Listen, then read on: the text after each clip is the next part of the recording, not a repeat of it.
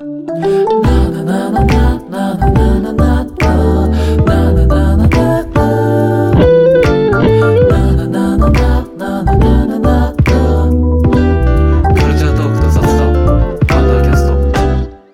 い、えー、では、あいやーやばいな。つんのめった。つんのめましたやってね。ここ流してほしいな。よし。はい。えー、では、アンダーキャスト、東さんゲスト会後編もやっていきます。はいえー、アンダーキャストは音楽クリエイターの貝原と長田によるポッドキャスト番組です。えー、音楽をはじめとするカルチャーや二人の愛するテクノロジー、その他、取り留めのない日常の話題に関するトークを毎週末に各ポッドキャストプラットフォームで配信しています。というわけで、引き続きゲストとして、えー、イメージクラブキャストより東さんにお越しいただいてます。お願いします。はい。イメージキャストから来ました。東です。引き続きよろしくお願いします。よろしくお願いしますというわけで、えーちょっとアナウンスをすると、えー前後編で、えー東さんゲスト会分けて配信しています。えー前編では、こう、東さんの活動について、イメージクラブや歌詞、イメージクラブやゲストについて、えーフォーカスしてお話を伺ってるので、前編も聞いてくださいっていうのと、えー聞いてく Spotify プレイリスト、ね、僕らのライフタイムサウンドトラックというプレイリストで、えー東さんにいろいろご選曲いただいて、トークしていただいているので、そちらもよかったら聞いてください。い、やー、噛みましたね。ちゃんと。うん、ちゃんと噛んだ。ちょっと、やっぱ今日は微妙にテンポが自分の中でおかしい感じがあるので、ああ、なるほど。どうにか終わりまでに整えていこうと思います。とね。もうちょっとローテンションで行った方がいいのそうかもしれないですね。なんかもうずっと、こう、もう音声越しなので見えないと思うんですけど、なんか口角上がってはいニコニコしながら喋ってるのが、ああ、でも僕も今ニコニ僕もしてます。うわーよかった。3人とも一緒でした。コ。ね、ニコニコして。みんな多分引きつってると思います。広角が。というわけで、じゃあ、東さん個人についてっていうところで後編お話を伺いたいんですけど。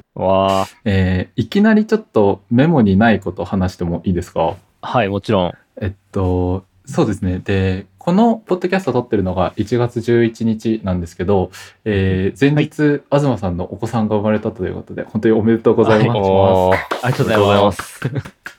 生まれたそうです。まだ実感が湧いていない 東さん。まだ実感がないし、その、まだ実物を見れてないんですよね。いや、実あの、まあコロナ対策で、うんうんその産婦人科の病院に、あの、産む本人以外入れないっていうことになってて。なので、退院してくる、もうちょっと4日後まで、もう、一回もまだ、あの、生まれた本人に見ることな、うん見ることなく、うん、過ごしてます。家で一人で。ドキドキですね。ねそれはもう退院するタイミングでっていう話ですよね。そうですね。退院するときに。会うっていう感じですね。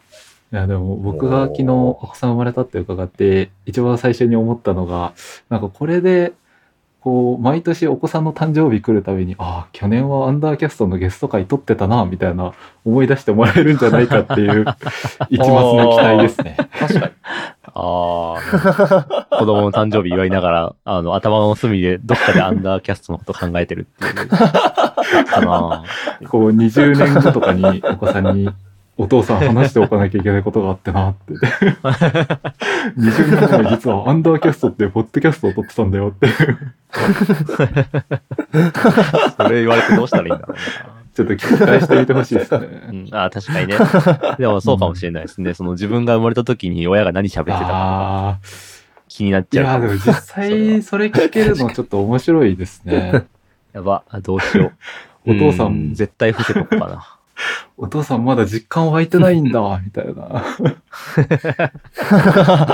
確かに。あ湧くわけないよな。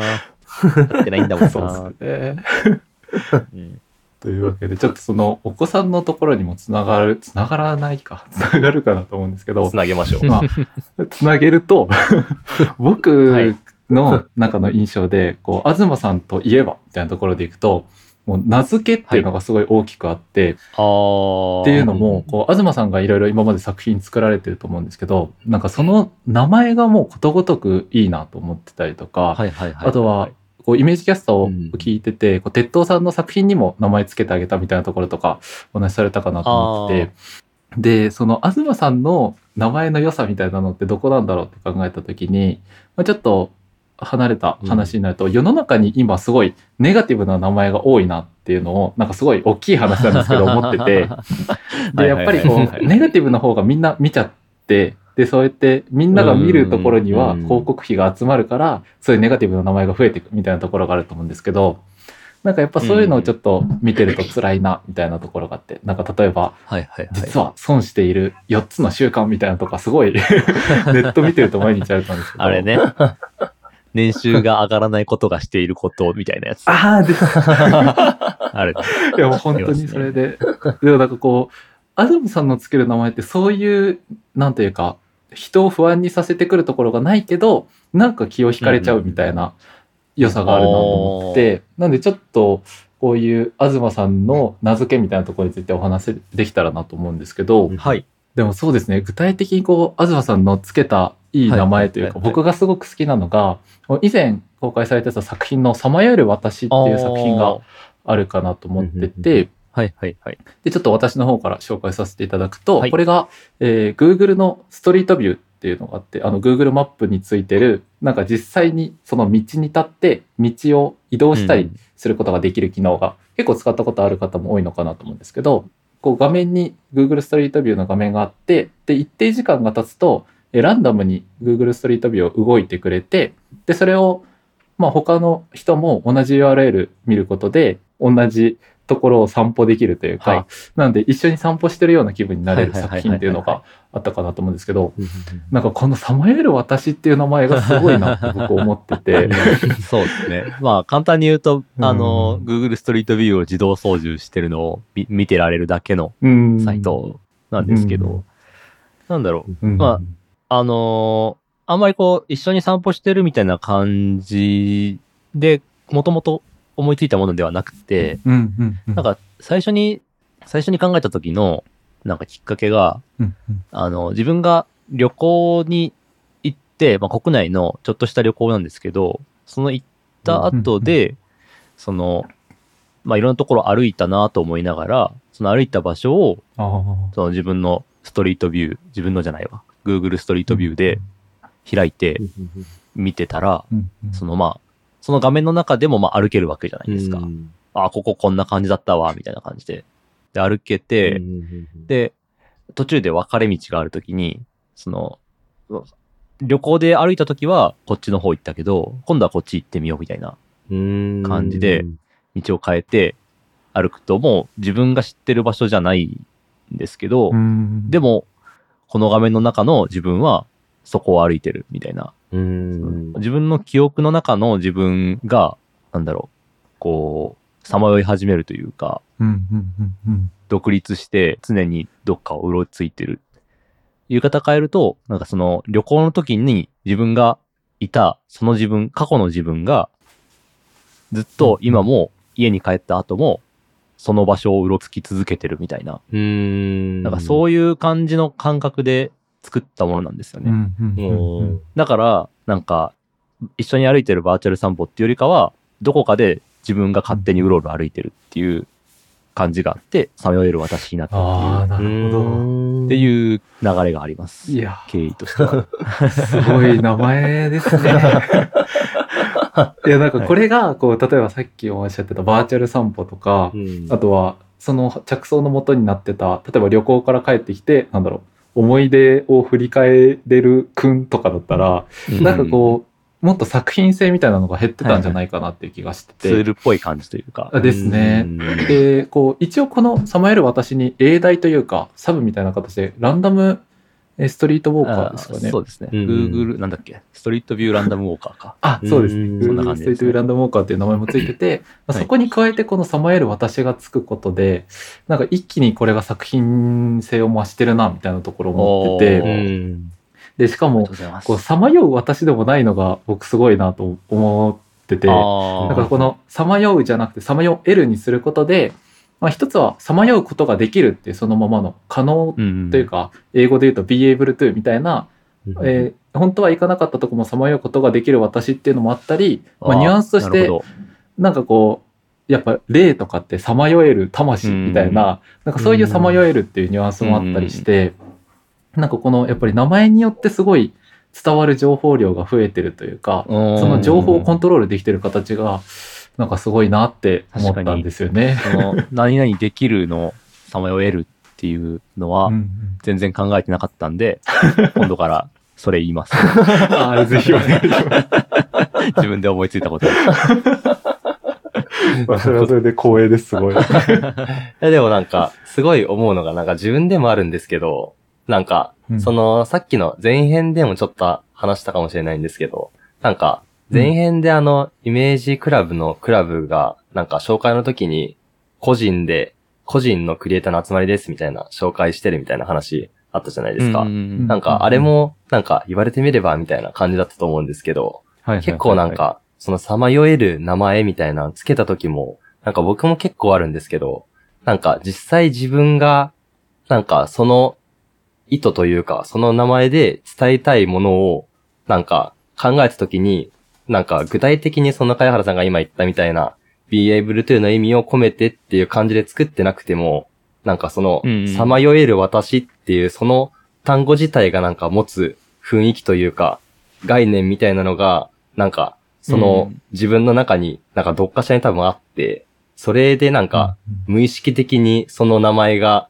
この作品にはいいと思ってなんか、つけてるんじゃないのかな、みたいなのが あって。そういう、とこあるかもしれないですね。なんで、なんか、あれですよね、自分がその作品作るにあたって、なんか、なんて言うんだろうな、そういう概念的なものが頭の中にあって、それに一番なんか、これが自分の中で合ってるっていうなんかその合致感みたいなのを見つけ出すのがなんかはいはいしっくりくるすごい、感じみたいなねあ、そうです、そうです。しっくりくる感じを見つけ出すのがなんかすごい、東さんうまいんじゃないかなみたいなのは思いました。ああ、うんなるほど。そうなのか。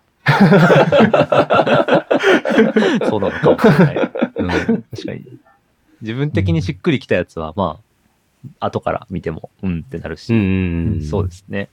ですね。なんか、その、しっくり感がやっぱり重要です。うん、うん確かにな。さまよえる私、うん。ちょっとカッコつけたけどな。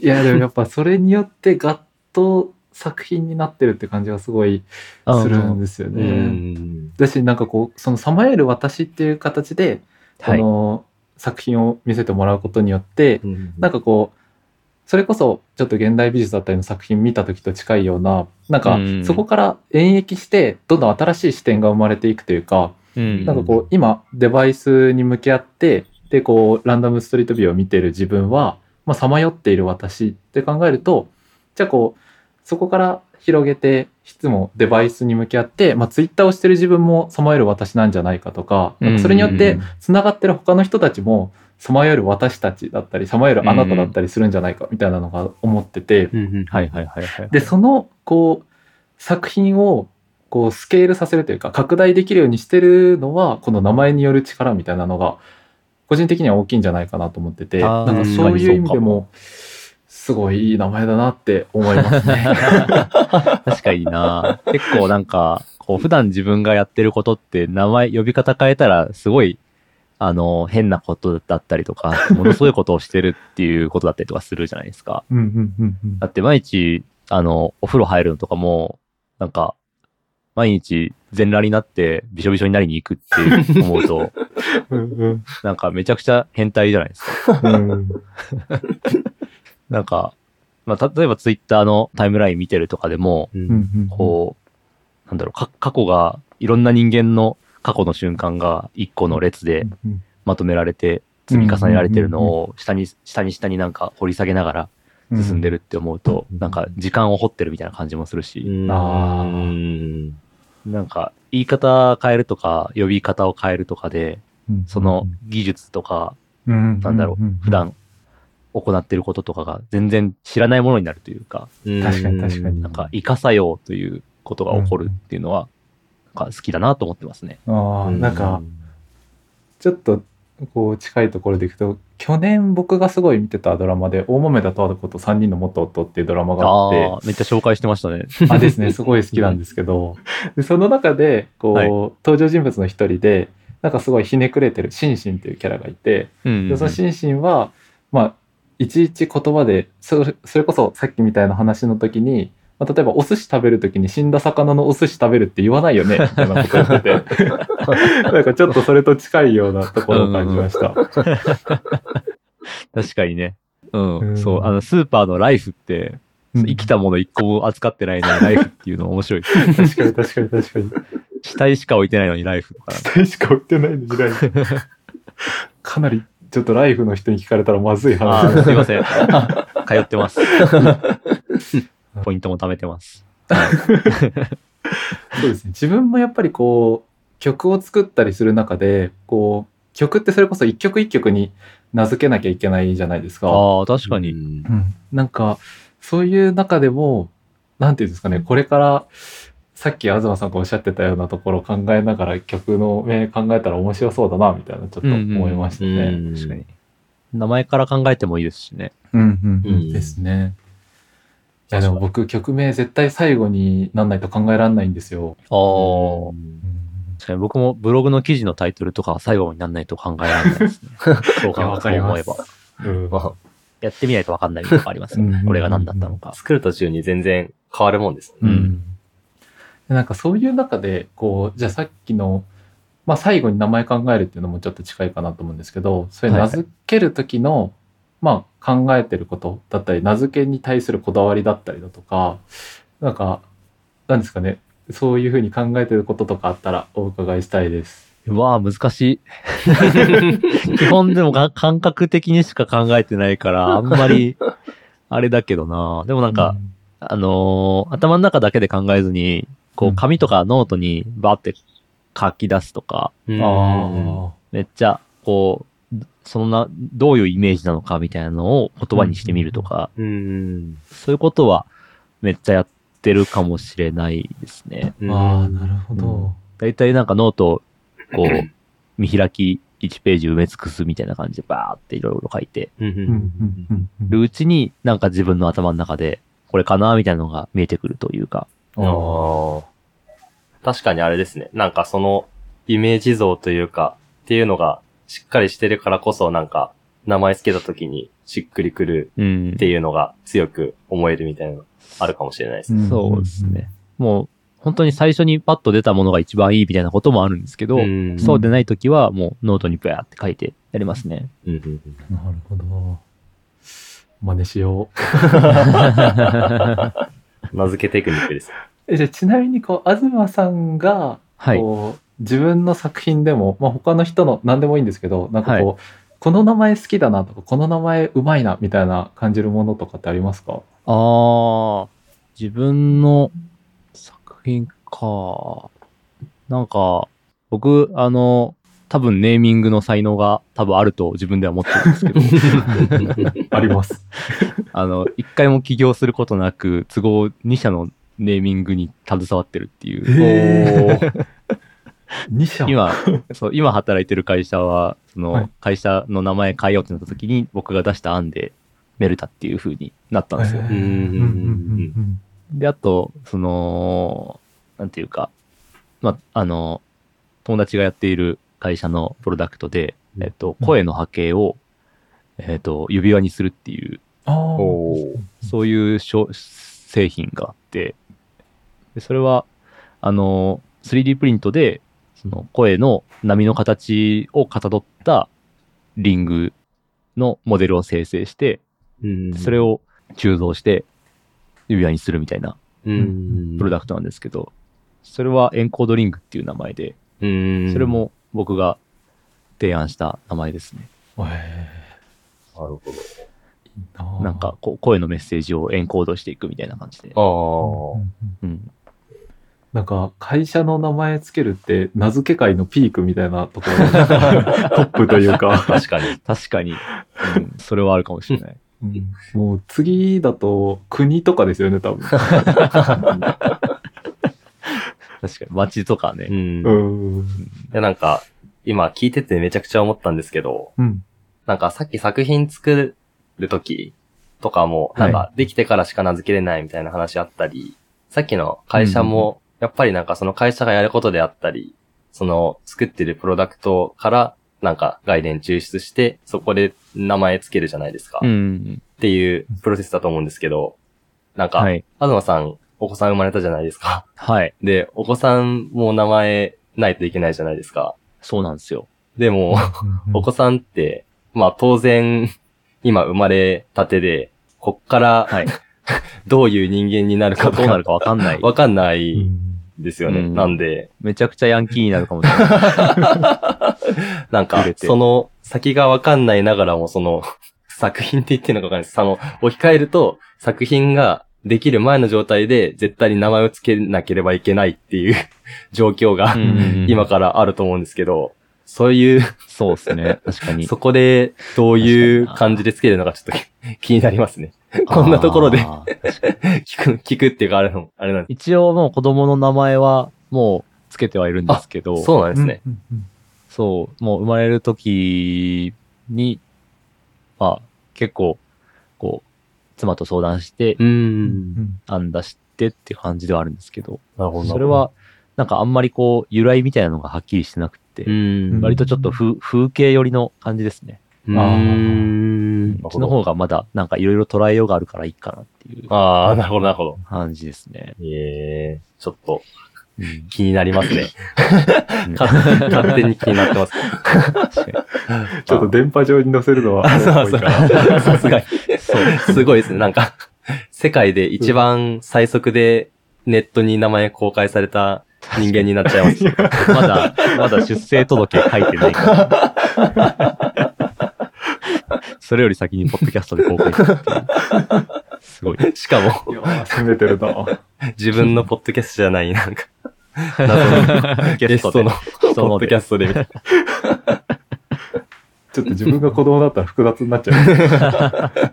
な。絶対複雑です。そうですね。あとネーミングで言うと、あの、イメージキャ、イメージクラブで作ってるものの紹介みたいな感じになるんですけど、最初に作ってたのが、そのブラジルに繋がってる穴っていう作品。うんうーん。これも気に入ってますね、名前が。うーん。なんか変に作品っぽい感じじゃないのがいいかなと思って、うん。割と、こうもそのまんま穴があって首突っ込んだらブラジルに繋がってるっていうだけの、なんかこう、ドラえもんの道具みたいな感じの、う。うん形を見て名前を聞いて意味がわかるみたいなのがいいなと思って。いやー、でもこれましたねもいい名前ですよね。だから、なんていうか、さまよる私とはまたカラーが違うというか。ちょっと違うかもしれないですね。何年か経って変わってるかも。うん、コミカルだけど、なんかだからこそとっつきやすかったりとか、なんかそれこそ、こう、謎の筒に頭を突っ込むのって結構障壁があるというか、ドキドキすると思うんですけど、うんまあでもブラジルに繋がってるなら一回突っ込んでみるか、みたいな気持ちになれるというか、うん。確かに、そういうことで言うと、いい効果を発揮してるのかもしれないですね。うんなんか、なんだかよくわからないものだから、な名前ぐらいはよくわかるものにした方がいいなっていうのは。うんうん。で、ブラジルに繋がってる穴が、さまよえる私っていう名前だったら、どうなっちゃうんだろうみたいな気持ちになります。確かに。出てこれなくなっちゃう。確幽体離脱するかなみたいな。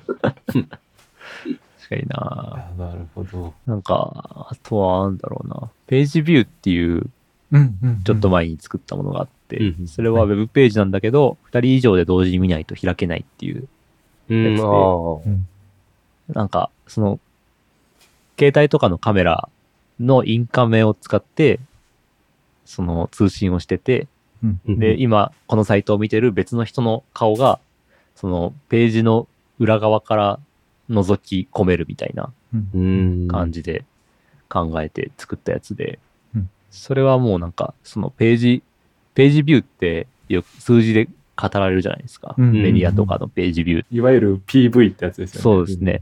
何万 PV とか、うん。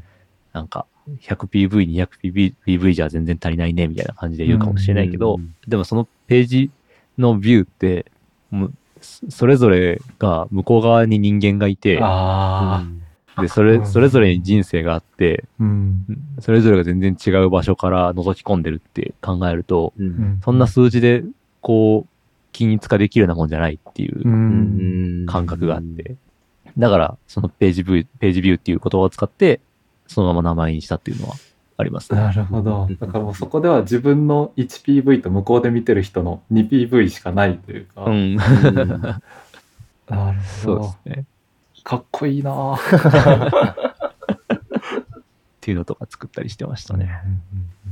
なんかあれですねこうやっぱ夕方とかに散歩しててで夕焼け綺麗だったりすると、うん、なんかそこからこう向こうに見えたマンションの明かりとかにあそこに一つ一つ人がいて生活があるんだなみたいに思うと思うんですけど、うん、なんかそれのネット版みたいなああ、うん、それはめっちゃあるかもしれないですね。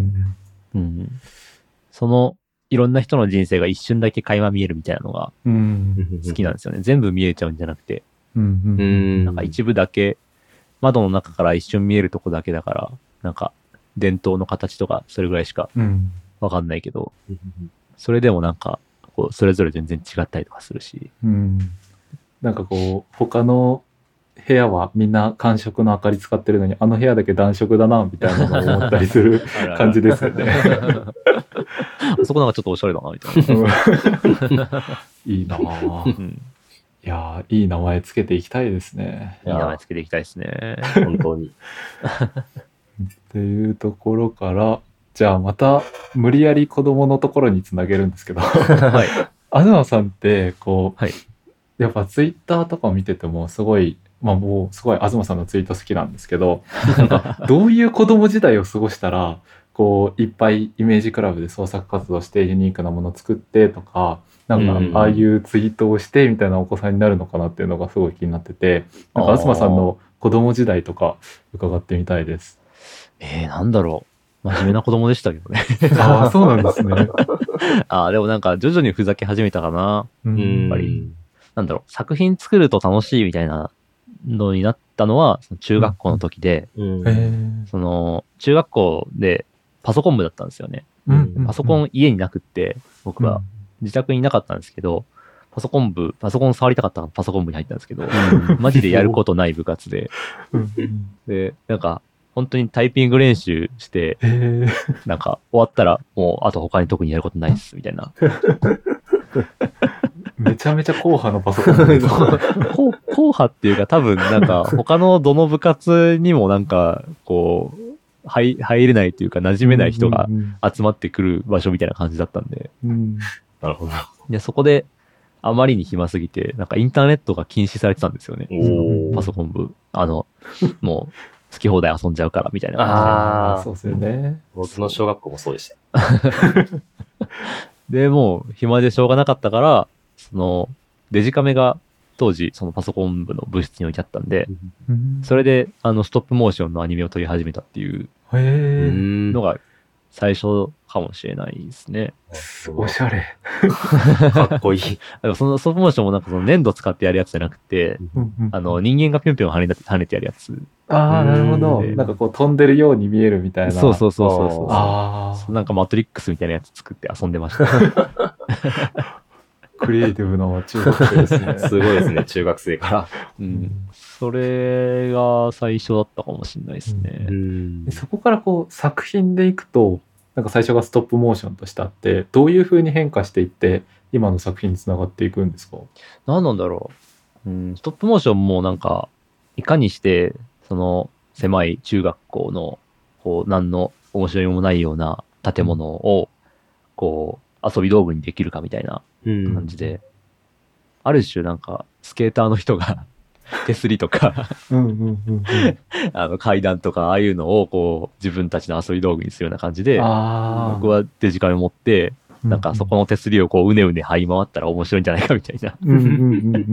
とか、なんかそういう感じで楽しんでたんで、うん、スタンスとしてはそこまで変わってないかもしれないですね。基本その、うんあのー、できるだけ人がいない土俵で遊ぶみたいな 感じというか、例えばなんかその、なんか何かを表現するにしても、うんうん、その絵画とか写真とか映画とか、そういうメジャーな分野ではなくて、うん、すごい端っこのところ、マイナーなもの、あるいはもう自分しかいないようなところの方が、こう楽しめるし、なんか競争とかしなくて済むみたいなそういうに逃げの感覚みたいなのは常にあるかもしれないですね。うん、なるほどなるほど。確かにでもこうさっきの「さまよえる私」とかもそのストップモーションとなんか近いというか本当は道を見るために使うストリートビューっていう機能を、うん、まあそのちょっと違った使い方をしてそれで遊ぶっていうのとやっぱそのストップモーションも校舎で、本来は違う使い方をするべき校舎で、そういう遊び方をするっていうのでいくと、なんかこうちょっとひねって遊ん面白いとこ探してみるみたいなのは共通してるところがあるんですね。うん、そうですね、うん、なるほど。なんか最新の技術をめっちゃ駆使してかっこいいものを作るみたいなよりかは、うん、なんかもうちょっとこう古くなってきたような埃かぶり始めたような技術を、なんかいろいろこねくり回して変な使い方を考えるとか、うん、そういうものの方が好みではあるかもしれないですね。うん、なるほど。なんか、あれですね。中学校からずっと楽しいことをやり続けてたら、今になってたみたいな。こうなった。感じします、ね、ずっと遊んでたらこうなったみたいな。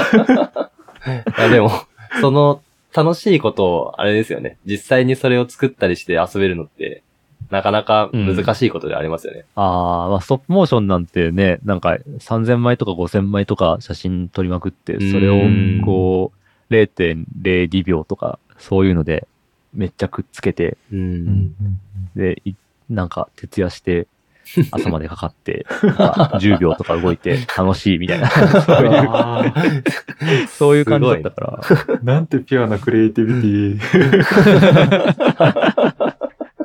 なんかね、中学の時にやってた友達と、その大学に入ってまた撮ってやって、うん、で、朝までかけて編集して、で、動くの見て楽しかったから、やっぱ俺はこういうのの方に行くしかないんだな、みたいな。ああ、なるほど。なるほど、なるほど。ですね。だ経済学部だったんですよ、大学が。なので、まあみんな、こう、商社だったりとか銀行だったりとか、そういうところに行くのが割と一番いいみたいな感じだったんですけど、何かしら、こう、ちょっとしんどくても作って生きていく方が自分的にこう後悔しない人生を送れそうだなっていうのがあったから、なんかその、全然デザインとか美大とかじゃなかったんですけど、ギリギリこうウェブデザイナーで取ってくれる会社で入って、で、コードを書くのを仕事にしてるって感じですね。うん。なるほど。なんかでもちょっとこう親近感というか僕も大学経済学部であそうなんですか？そうなんですよ。で仲間だ。大学は名古屋にあったんですけどそこら辺の大学生って、はいはい、もうみんななんか車の会社にどんどん入っていって。で僕はその中でこうウェブ広告系の会社に入ったんですけど、はい、まあなんかそんなこう1000人以下の会社はもうないものとみなされてるみたいな感じで、教授とかにも、茅原はよくわからない会社に行くって言われたりしてて。